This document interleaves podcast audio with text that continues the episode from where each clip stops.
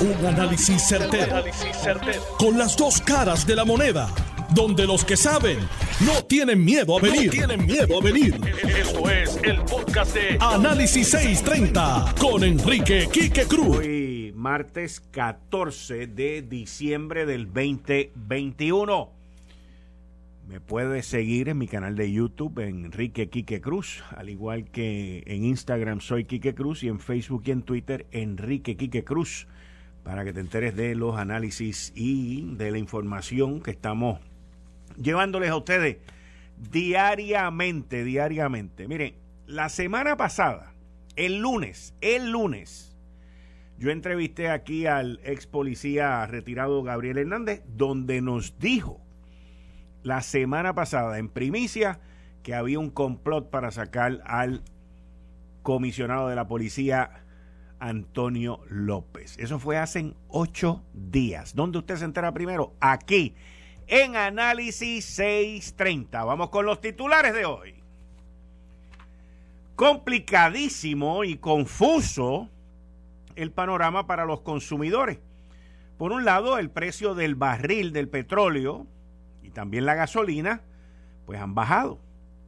Pero se habla de un aumento a la luz ya que el precio de combustible que se está estimando para este aumento que sería efectivo el primero de enero del 2022 son los precios de combustible de septiembre, octubre y noviembre. Por otro lado, hace unas semanas, señores, yo les dije aquí que se decomisaron decenas de miles de litros de leche. Ahora vienen hoy y dicen que hay escasez. Bueno, alguien me dirá que es que no la pueden guardar. Pero esto es un desmadre y un abuso con el consumidor. Y a eso usted le tiene que añadir la inflación, el costo de los productos. Hoy se da a conocer que las expectativas de inflación entre los consumidores estadounidenses están en los niveles récord. O sea, no espere que los precios bajen y por el contrario esto se va a complicar más. Y en breve voy a estar con la economista Heidi Calero donde vamos a analizar este tema. En momentos en que la criminalidad en la isla está rampante, continúa latente un posible ausentismo masivo de la policía si el gobernador no incluye atender enmiendas al retiro digno en la sesión extraordinaria. Y a las seis de la tarde vamos a estar hablando también con el senador Henry Newman sobre una situación que tiene que ver con los permisos para aportación de armas. Reclaman mayor agilidad por parte de la Autoridad de Energía Eléctrica en la implementación de proyectos de energía renovable esto es otro invento del negociado de energía eh, en Puerto Rico que ahora van a nombrar como si fuera un síndico, un operador ahí para llevar a cabo esto. Pero no hay dinero para arreglar las plantas. Todavía el negociado de energía no hay dinero, no ha aprobado el plan para arreglar las plantas. Esto es bárbaro, gobernador, bárbaro, bárbaro. Tras la aprobación en el 2020 de la nueva ley de armas en Puerto Rico, la avalancha de solicitudes de renovaciones de licencia de armas ha generado 14 millones. Mientras la oficina de licencia armas recibe solamente 700 mil dólares al año. ¿Dónde están los chavos? Alcalde interino de Cataño, Gabriel Cigar, el licenciado Gabriel Sicardó, radicó una demanda al PNP por no permitirle participar. Mañana es la vista a las 2 y 30 de la tarde y yo honestamente creo que los tribunales le van a permitir a él correr. Esa es mi información. Eso es lo que yo entiendo que va a suceder porque usualmente eso es lo que pasa. Y hoy, como todos los martes, a las 5 y 30 estaremos con el licenciado John Mott y a las 6 de la tarde con el senador Henry Newman y luego con el licenciado Francisco González, el licenciado César Vázquez, que está con nosotros los martes, está excusado hoy. Yo soy Enrique Quique Cruz y esto es Análisis 630 que acaba de comenzar. Son las 5 de la tarde.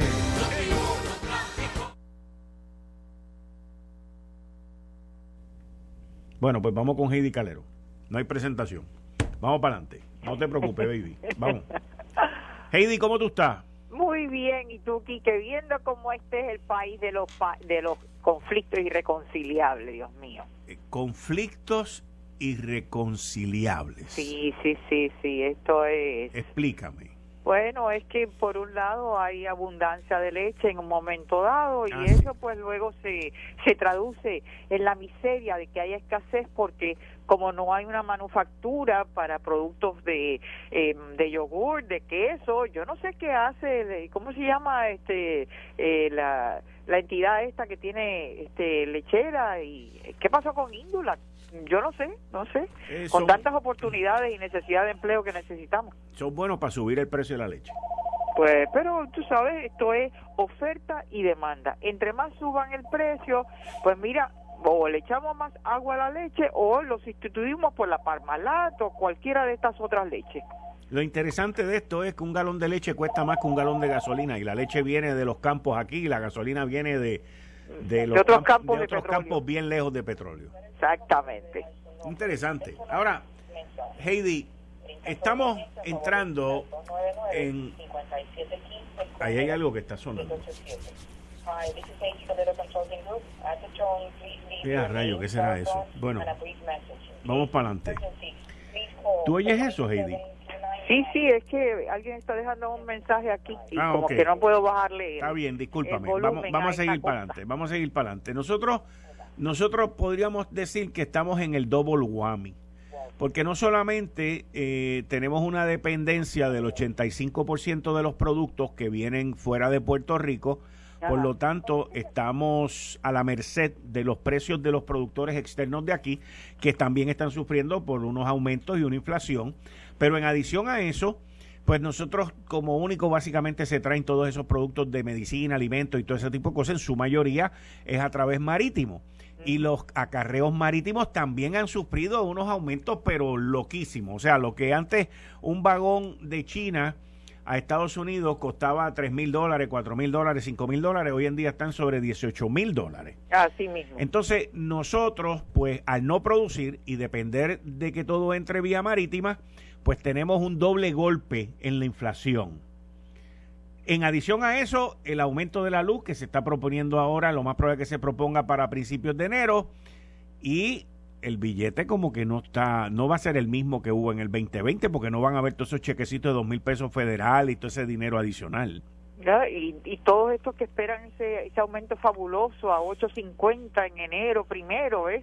Pues ya se le, el poder adquisitivo de, ese aumentito ya se le fue, así que eh, en realidad es, es mucho mucho pedir de que eh, tanto la legislatura como, como otras entidades de gobierno realmente hagan análisis de, eh, económico de cuál es el impacto, cuál debe ser el aumento, eh, cómo es que ese impacto eh, fluye en toda la cadena, porque esto es escalar pues tú me aumentas por aquí, pues yo lo sigo aumentando por ahí. Este, aguanta lo que sea la elasticidad precio, lo que sea elasticidad ingreso no sé, es como un desconocimiento tan y tan grande de cuál es el funcionamiento de una economía, y más una economía tan abierta como la de Puerto Rico, que como bien dijiste, aquí o las cosas vienen en marítima o vienen por aire. En todo caso, van a depender de sistemas de transportación que no son los nuestros. Y dado, el caso con el COVID, pues hemos visto una, unos grandes eh, problemas y, y este, bloqueos en términos de esas cadenas de distribución Ahora mismo en los puertos en California, pues ahí tiene barcos que están esperando desembarcar esos furgones que como bien has dicho, en la ruta esa de Asia estamos hablando de 18, 20 mil pesos y ellos están ahí, pueden estar 10 días, dos semanas en lo que finalmente llegan al puerto. Presidente Biden ha dicho, oye, vamos a trabajar 24 horas, eh, pero también tienes el problema de los camioneros. No hay suficientes camioneros, no hay suficiente espacio de almacenaje, así que todo esto se complica y Puerto Rico pues está en, a la, de espaldas a lo que es nuestra realidad. Y ya ciertamente que por lo menos los números aquí de índice de precios al consumidor que nos da el Departamento del Trabajo no están tan altos en términos de todos los renglones, porque en Estados Unidos ya están por lo menos ya salió hasta hasta noviembre y, aterra porque estamos hablando de un 6.8 en noviembre del 2021 en Estados Unidos. En octubre fue 6.2 eh, por ciento, mientras que aquí en Puerto Rico 3.6 por ciento, pero es que ha venido aumentando sistemáticamente desde eh, lo que ha sido el principio de año, desde enero del 21 0.1%, en febrero 0.5%, en marzo 1%, 1% abril 1.4% y ya en octubre de este año la última cifra que tenemos es 3.6% y definitivamente hay renglones que han aumentado mucho más, como bien dijiste, todo lo relacionado a transportación, eh, alimentos y bebidas ha estado aumentando también, eh, lo que es el gas que se utiliza para, eh, para cocinar en la vivienda, el combustible para, para motores y otros, está casi en un 36% en lo que va en octubre de este año comparado con octubre del 2020. Así que definitivamente el poder adquisitivo de nuestro dólar sigue reduciéndose aceleradamente. Ahora, Heidi, ¿y, ¿y por qué nosotros hemos sido afortunados en no tener ese impacto prácticamente del 50% de lo que se está viendo en los estados? Me dijiste 6.5 allá y 3.1 acá. Bueno, yo creo que tiene que ver más bien con la canasta de, de familiar, la canasta de bienes que se utiliza en la encuesta eh, que usa el Departamento del Trabajo, es una canasta vieja que hay que actualizar, pero como eso cuesta dinero, pues parece que la corriente monetaria en este país es gigantesca, no te equivoques, pero parece que va a otros bolsillos que no necesariamente es hacia estadística o hacia arreglar las carreteras, eh, como que tenemos unas prioridades un tanto eh, extrañas, ¿verdad? Porque mira, eh, o sea que, digo, y esto te, te hago la pregunta tú como economista, porque la, la la metodología y la confiabilidad de los economistas pues es básicamente la data y los números que le dan. Claro. Esa data no es confiable entonces. No, por y te voy a explicar y te voy a explicar y te voy a explicar ahora, te voy a decir ahora por qué. Ayer yo recibí una foto donde el mes pasado un pote de sal, un, de esa sal que viene X marca que viene en, el envase ese redondito. Ajá, el mes, el mes pasado costaba 79 centavos y este mes cuesta 99 centavos. Eso es casi un 20%. O sea, que el que me venga a decir, no tú, pero el que me venga con unas estadísticas de que aquí solamente la inflación ha sido 3.1, 3.5, está loco. Sí, pues lamentablemente, pero puede hacer, yo siempre digo que los buenos economistas tenemos que ser buenos cuentistas, porque aún cuando el nivel eh, de estos números puedan estar subestimados, lo importante es ver la tendencia y la tendencia es alcista. Esto estado aumentando desde enero de este año. No hay quien lo dude eh, en términos de eh, que se abrió la economía, hemos tenido este este aumento eh, que es un choque, pero no solamente Puerto Rico, ¿ah? a nivel global. Sí, sí, sí, Después estar encerrado, pues ahora la demanda ha crecido, pero espectacularmente y desafortunadamente la oferta no está a la par con esa demanda y el mecanismo de precio es en un sistema capitalista el mecanismo que se utiliza para estar tratando de equilibrar oferta y demanda. ¿Qué podemos esperar para el 2022? ¿Van a subir, eh, los, intereses van a subir? Los intereses se espera que la Reserva Federal, pero todavía tenemos algo de alivio. No creo que, que hasta quizás este eh, finales del verano, quizás otoño, empiezan a subir las tasas de interés. Así que todavía tenemos algo de alivio. Eh, en Puerto Rico, pues definitivamente estamos viendo uno, unos aumentos que son no es necesariamente por el aumento en combustible, el petróleo, ¿no? E, ese, ese contrato de Luma es leonino, por demás, pero es lo que tenemos, ¿no? Y desafortunadamente, yo no estoy en contra de la privatización, Quique. El problema es que si tú no tienes un agente regulador, un agente del gobierno que sea lo suficientemente sofisticado para estar fiscalizando adecuadamente, pues mira, tenemos lo que tenemos. Eh, desafortunadamente, eh, esto es lo que nos está pasando con todos estos sistemas y, contratos de privatización. No hay nada malo en privatizar. El problema está en que si no fiscalizas para exigirle a ese privatizador, a ese que está dando el servicio, no, no, no, mire, usted tiene que cumplir con este contrato, porque estas son las pautas. Pero si nadie le dice nada, es como la impunidad, pues mira, yo sigo causando el crimen porque de todos modos no me va a coger. Así que eh, lamentablemente estamos en una época un tanto eh, de espaldas a la realidad y a mí me gustaría que, que pudiéramos empezar un 2022 eh, entendiendo bien cómo es que funciona esta economía, eh, cómo es que podemos realmente estar capitalizando sobre oportunidades de producción.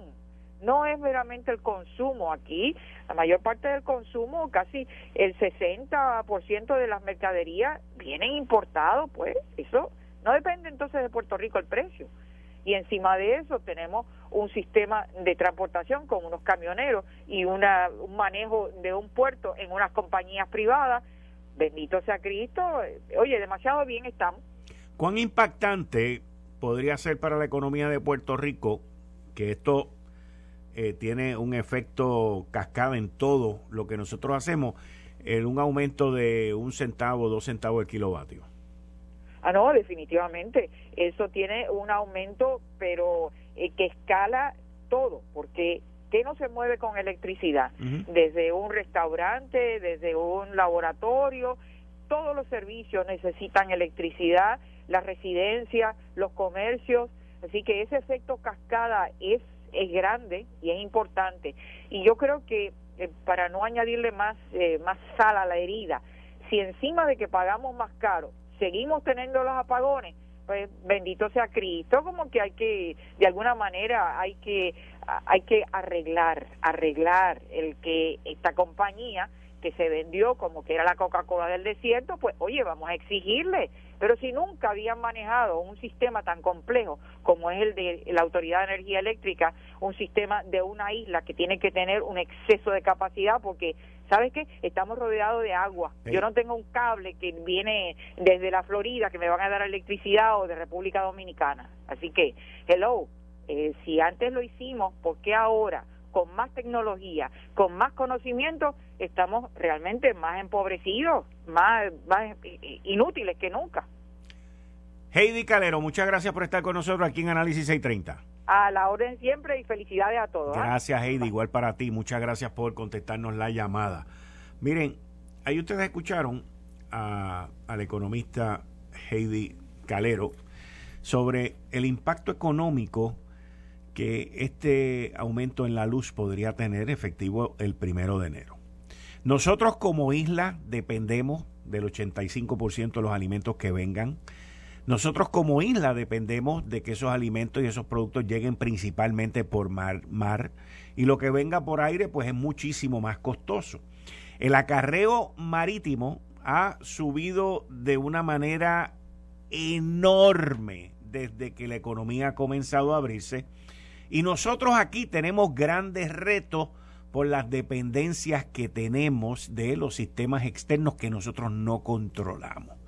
Si usted le pone este tema a otra persona, a un estado librista o a un independentista, no hay nada malo, lo estoy describiendo. Lo primero que te dicen es la ley de cabotaje, la ley de cabotaje, la ley de cabotaje no tiene un divino que ver en esto, porque el acarreo marítimo, el transporte marítimo ha subido 300, 400%. Eso sí tiene que ver con nosotros porque somos una isla y dependemos de que todo prácticamente entre por mar. Ahora, un punto que Heidi Calero trajo es sobre la fiscalización del contrato de Luma, la fiscalización de la Autoridad de Energía Eléctrica. Y aquí los políticos, tanto populares como PNP, se inventaron un organismo fiscalizador que es el negociado de energía de Puerto Rico. Pues ese organismo fiscalizador en medio del desastre eléctrico que estamos viviendo ahora, ellos no han aprobado el que se arreglen las plantas de generación. Y están tan y tan y tan frustrados porque la Autoridad de Energía Eléctrica no ha sido proactiva, no ha avanzado. Nada de esto lo hicieron con la gerencia del cuatrenio pasado. Es ahora con Josué Colón. Porque es la verdad, es la verdad. Entonces han nombrado a un, como a un síndico, a un coordinador independiente que se va a encargar de qué?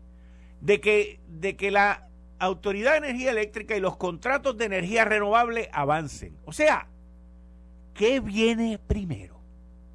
¿El huevo o la gallina? Esta gente son buenos poniendo huevos Por lo tanto, no les importa la gallina. Porque ellos se creen que los huevos salen solos. ¿Usted no se acuerda cuando el negociado de energía designó unos milloncitos antes de las elecciones para comprar neveras y estufas? Pues ahora es lo mismo. Ahora ellos quieren que no se le dé reparación a las generatrices y que avancen con las energías renovables. El gobernador Pedro Pierluisi se tiene que dar cuenta y tiene que escoger, como él le llama, como él le llama, tiene que escoger entre un caballo o una gallina. Tiene que escoger entre un caballo o un pone huevo. El pone huevo obviamente es el negociado de energía eléctrica. El caballo, él fue el que le puso el nombre, él dijo que él había traído el caballo, lo más grande, Josué Colón. Pues el gobernador tiene que escoger entre el caballo o la gallina, el caballo o el huevo, y decidir qué es lo que vamos a hacer. Porque definitivamente que con el apoyo de el negociado de energía eléctrica no va a ser. Las energías renovables van a venir. Pero mientras tanto, ¿qué hacemos? Nos alumbramos con qué? Nos alumbramos con plantas eléctricas, nos alumbramos con qué? Porque por una década aquí, una pandilla de irresponsables dejaron de darle mantenimiento a estas máquinas, a estas generatrices. Y miren dónde estamos hoy. La economista también mencionó, no podemos seguir con los apagones. Yo le pregunto al negociado de energía eléctrica, yo le pregunto al gobernador de Puerto Rico, le pregunto a la Junta de Supervisión Fiscal, ¿qué es más importante, la renovable o la reparación de las generatrices? Porque las renovables no vienen mañana, ni el año que viene, ni en dos años. Inclusive hay fondos federales para las renovables. Pero los intereses de esta gente y la brutalidad mezclada con el narcisismo y la soberbia, a veces chocan y se nos va la luz y nos quedamos sin luz. Esto es algo impresionante. Dale un problema a un político y te crea una crisis, porque las soluciones no existen. No existen. Y esto es triste y es lamentable que estas peleas se estén dando ahora. El negociado de energía eléctrica dice que hay que cumplir con el plan integral. ¿Ok? Que eso es más importante que la reparación. Y para ello más importante es nombrar un coordinador independiente. Como también ha sido importante reclutar a todos los que son empleados hoy que eran empleados de confianza en la administración pasada. Gobernador Pedro Pierluisi. ¿Cara o cruz? Decida usted. Decida usted. Estás escuchando el podcast de Noti1. Análisis 630 con Enrique Quique Cruz. ¿Cómo cuáles, por ejemplo, John? Bueno, tiene este, la carta de la Junta a Hacienda diciéndole que su informe sobre las este, exenciones contributivas es una porquería y que hay que eliminar, hay que ir saliendo de eso como un eh, como estrategia de desarrollo económico, es una. Está la demanda de Citardo en el, contra el PNP por la elección de Cataño. La tengo aquí. Está, está el asunto de pues trafiquina eh, está también este se está hablando de el usar el cómo es el código anti anti uh, anticorrupción el código el código anticorrupción sección 5.2 que tiene que ver con el triple daño que los culpables tendrían que reponer que restituir el triple del daño después que se calcule, me imagino yo, porque no puede ser así este estimado. pero hay dos problemas con eso. ¿Qué, culpables, por ejemplo, en, nuestro en nuestro entorno reciente? Me imagino que si son federales no no no les cae eso del triple, ¿verdad? Eh, hecho sí. La, donde es que estamos, remedios provisionales. ¿Cuánto de prueba? La 5.4 dice que cuando no es del el tribunal, si, no es el tribunal de Puerto Rico, pues hay que tener una, eh, tiene que haber sido declarado culpable más allá de razonable de ese tipo de cosas. Pero aquí, han, habido un montón, bueno, la semana pasada como cuatro se declararon culpables. Correcto, pero Ajá. eh, el 5.2 te dice Ok, contra toda persona natural o jurídica que haya incurrido en acciones o omisiones diligentes culposas o ilícitas en menoscabo del erario. ¿Qué es el erario? Bueno, yo entiendo, sin ser licenciado, que el erario puede ser el gobierno o el municipio o la agencia. Ah, pero cuando tú miras toda la ley, no te habla de municipio. Te habla de erario. No solamente te, te habla de erario, te voy a ir más allá. Vamos a ir a las definiciones y ese tipo de cosas. Cuando tú vas a las definiciones de la ley, te habla sobre la judicatura, te habla sobre el, legislativo, te habla sobre el ejecutivo. Pero en ningún momento te habla sobre este eh, los municipales. En ningún momento. ¿Y cómo, ¿Y cómo se calcula? ¿Y cómo se calcula, vamos a decir, cómo se calcularía los daños para multiplicarlos por tres de, pues lo, que, de, lo, que hizo Félix Cercano. Por ejemplo, vamos a coger a Félix Cercano que le pagaban dos mil pesos semanales. Y entonces, no, yo sé que no es un daño, es un beneficio para él.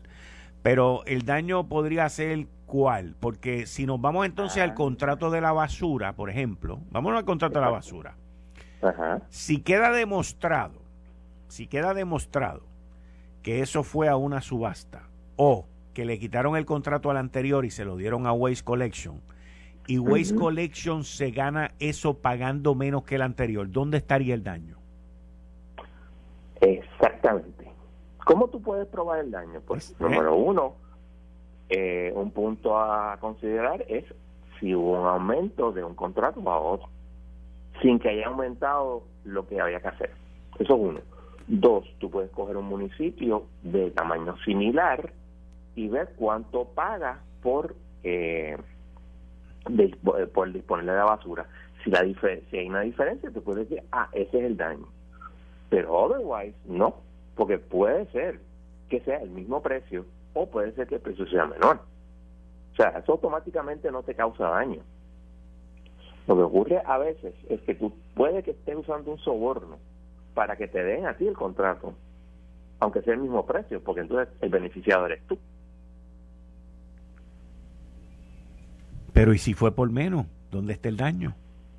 Ah, exacto. Si es por el mismo precio o por menos, forget about ahí, no pues, pues, eso es lo que te... Sí, pero, pero licenciado, tiene que haber daño en algún sitio porque si al individuo le pagaron dos mil dólares mensuales, digo semanales, son ocho mil pesos al año. Digo, perdón, al mes. Multiplicado por 12 son 96 mil dólares. 96 mil dólares. Por cuatro años, por cuatro años son casi 400 mil dólares. Entonces, entonces yo me iría. ¿Cuánto era contrato? Bueno, pero yo me iría por ahí porque si hubo, si él tuvo un beneficio en cuatro años de 400 mil dólares, pues yo designaría los 400 mil dólares como el daño y entonces usted me tiene que pagar a mí 1.2 millones de pesos. porque el, porque el municipio se pudo haber beneficiado de eso que le estaban pagando a usted. No. ¿Por qué no? Porque eso no es parte del contrato. El contrato dice otra cosa. Yo sé que no es parte. daño. Yo sé que no. ¿Por qué no es un daño? No es un daño. Porque el daño sería que tuvieran que pagar más. Sí, pero. O tuvieran que pagar este mismo. Sí, que tuvieran que pagar más. Sí, sí, John, esa parte yo la entiendo. Pero ante la ausencia de eso. Aquí hay entonces un margen de ganancia y un beneficio que no se le pasó al municipio, se le pasó ¿Pero cómo se le va a pasar al municipio? Pero ¿cómo se lo va a pasar al municipio? Eso es lo que no, lo que no entiendo, fíjate. Ok, John, de la manera, déjame describírtelo ahora en dólares y centavos, porque entiendo tu punto y un poquito difícil, pero, y también mi manera de pensar es un poquito distinta. Pero si el tipo se lleva el contrato de la basura por el mismo precio, no hay ningún problema con eso. Vamos a decir que el mismo precio, pero el el, el de Waste Collection, Oscar Santamaría, le está pagando al Cano 8 mil pesos mensuales. Sí. ¿Ok? Esos 8 mil dólares mensuales, mi punto, mi punto es que esos 8 mil dólares mensuales, pudieron haber sido un beneficio que el municipio pudo haber tenido, sin embargo, se lo dieron al alcalde. Pero eso pudo, pudo, could have, would have, should have. No, no es, no es, no, no, espérate, John, eh, entiendo tu punto, entiendo tu punto de, de pudo, no, ta, ta, ta. Lo que pasa es que el dinero existe. ¿Y por qué el contrato entonces del municipio no fue por 8 mil dólares menos? Ese es mi punto. Sin embargo... Porque, porque la razón del contrato es tú dar el servicio. Si el servicio es el mismo precio o menor precio, no, hay daño al municipio. Seguro que no, pero es que seguro que hay daño, John, porque es que el kickback que le están dando al alcalde viene del contrato del municipio. O sea, el dinero que le están dando al alcalde, los 8 mil pesos mensuales, vienen del contrato que le otorgó a Waste Collection y él le paga un millón de pesos mensuales a Waste Collection y de ese millón de pesos él saca 8 mil y se los da al alcalde. Ese es mi punto. Pero eso no es un daño.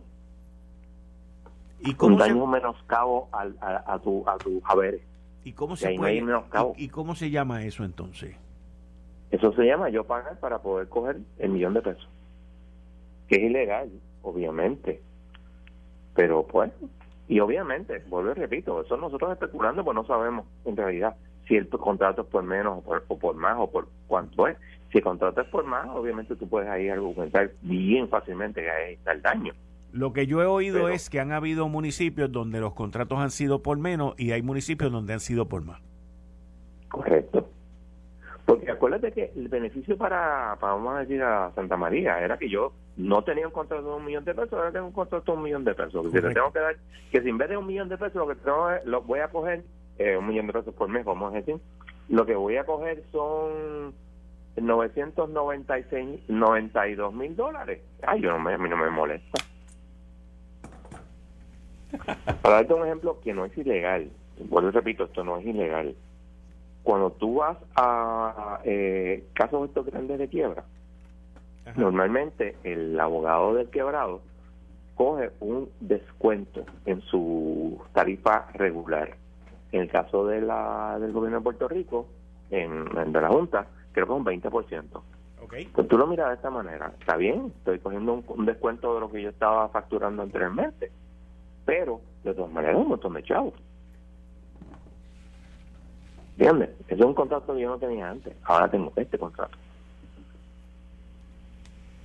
Yo, o sea, a menos de que el, el, el, contrato sea formal, yo no veo daño ahí, uno. Y dos, yo entiendo que el 5.2 aplica al Estado y a la legislatura, pero no aplica a los municipios. Ok. En otro tema, eh, el alcalde interino de uh demandó. Y te voy a leer una parte de, de las alegaciones de él. Ya, ya hay vista que va a ser mañana. Sí, va a ser mañana. Va a ser mañana a las dos y media. Pero él. Con la juez de León. Correcto. Pero entonces hay una parte que él alega. Déjame. ¿Qué página es? Tengo la demanda aquí. La página 9. Aquí la tengo. Vamos para allá. La página 9. Dice, por esa razón es que nos tenemos que preguntar, ¿acaso el rechazo del partido es por la orientación sexual del licenciado Sicardo Ocasio? ¿O acaso ese rechazo es porque es de la raza negra? ¿O por su condición social? De ser una persona humilde y de bajos recursos económicos. O peor aún, será por todas las anteriores. Entonces, el, el, el, el alcalde interino presenta ese planteamiento de discrimen. ¿Ok? Ahora, el párrafo que le sigue después es, es, lo que yo entiendo que fue la razón. Que dice, no podemos pensar que el Partido Nuevo Progresista, no podemos pensar que el Partido Nuevo Progresista lo esté asociando y juzgando al demandante de los actos de corrupción incluidos, incurridos por el renunciante alcalde Félix Delgado Montalvo, ya que el licenciado Sicardo Ocasio nunca ha sido señalado, acusado, ni mucho menos arrestado por los agentes federales o estatales en asuntos relacionados y no relacionados al caso del exalcalde Delgado Montalvo. Y yo, y yo digo, o sea, mi punto, y, yo por eso me inclino más al segundo que al primero. del discrimen. Yo me inclino más por esto porque él estuvo allí. Él era parte del equipo de trabajo. Él defendió al Cano cuando el Cano tenía la guagua aquella de los 4.500 pesos mensuales.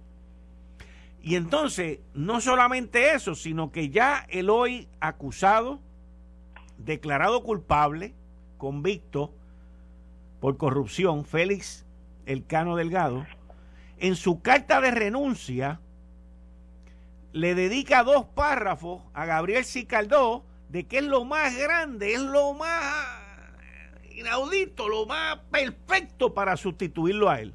Imagínate esa, ese tipo de recomendación. Eso es el beso de la muerte. Claro. Y fíjate, eh, en la misma demanda, él te explica que eh, poco antes, creo que fue en noviembre, a él lo nombran a la posición que él está ahora, que por eso es que se, eh, se convierte en el alcalde interino. Bueno, porque había una planificación ya de que al otro lo iban a coger porque el otro ya estaba planificando y ya había negociado todo en noviembre. Fíjate cómo el mismo Oscar Santamaría en octubre cambia toda la parte corporativa de su compañía. Ellos lo que estaban era preparando su salida para dejar a la gente que ellos querían dejar. Entonces, entonces ¿cómo, cómo, cómo? Y digo, aquí va a pasar, yo sé lo que va a pasar, aquí va a pasar que el tribunal va a decir que corre y que decide el pueblo. Pero ¿cómo tú puedes escoger a un individuo que fue parte porque se ve claramente que aquí hubo una planificación para dejarlo a él. Quique, si en la decisión del, del PNP hubiesen puesto A, B, C, D, E, F, G, diciendo todo lo que tú estás diciendo, eso podría pasar muster este, del tribunal. Pero la resolución es silente. La resolución no explica por qué. Y eh, el reglamento establece que se tiene que explicar por qué el PNP. O sea, tú no puedes hacer lo que el PNP hizo sin dar una explicación. Y esa, en mi opinión, ese es el punto bien fuerte que tiene este esta demanda. Ahora, ¿qué pasa si el PNP se sienta allí, sienta allí a que se yo, el jefe del director y dice, mira, este, sí, yo estaba en la reunión, la reunión que discutimos fue esto. Lo mismo que tú dices, ABCD, y pues entendimos que no era lo lógico dejar a una persona que pues podía ser este era arguably eh, la continuación del canon. Y por eso lo, lo, descalificamos. Sé que, va a hacer el tribunal sí. por el otro lado ya tú sabes que Rebeca León no le gusta mucho el PNP no pero o sea la situación aquí eh,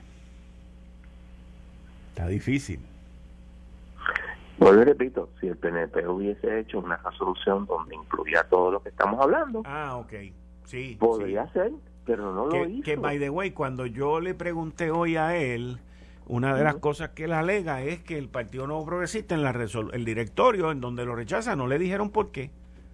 Es que tiene razón, y el, y el reglamento, y él cita la parte del reglamento que dice, mira, tú tienes que dar razones para descalificar a un candidato, lo cual es lógico y yo repito, ¿sabes? todo eso podría ser válido, porque, o sea, acuérdate que el, el, PNP es una entidad privada, pero por otro lado hay interés público en la parte de las elecciones.